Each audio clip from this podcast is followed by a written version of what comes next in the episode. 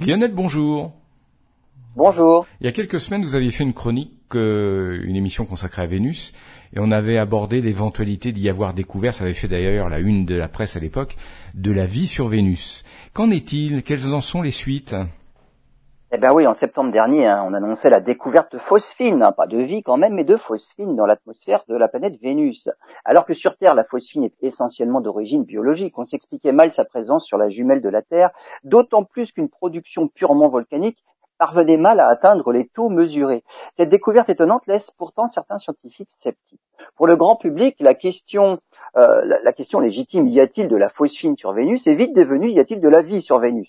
Où en est-on depuis septembre dernier? Les dernières mesures montrent que le signal détecté viendrait d'une région encore plus élevée dans l'atmosphère vénusienne qu'on ne l'imaginait. Ça viendrait de la mésosphère.